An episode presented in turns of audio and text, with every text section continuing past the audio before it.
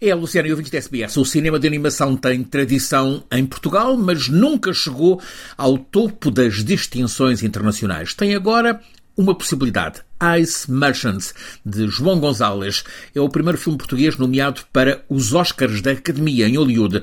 Esta curta-metragem de animação está na lista dos cinco candidatos à estatueta de melhor curta-metragem de animação. É uma história com apenas 15 minutos, mas carregada de significados, incluindo os relacionados com as alterações climáticas, também precariedades da vida.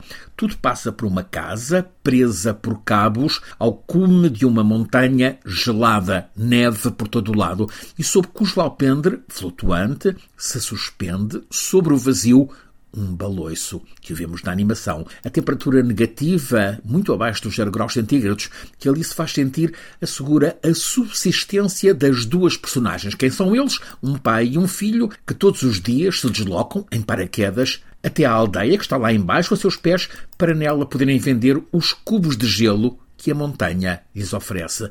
É uma animação cativante da autoria de João Gonzalez, realizador de animação e músico, nascido há 26 anos no Porto. Agora, em março, vai estar em Los Angeles, na grande noite dos Oscars.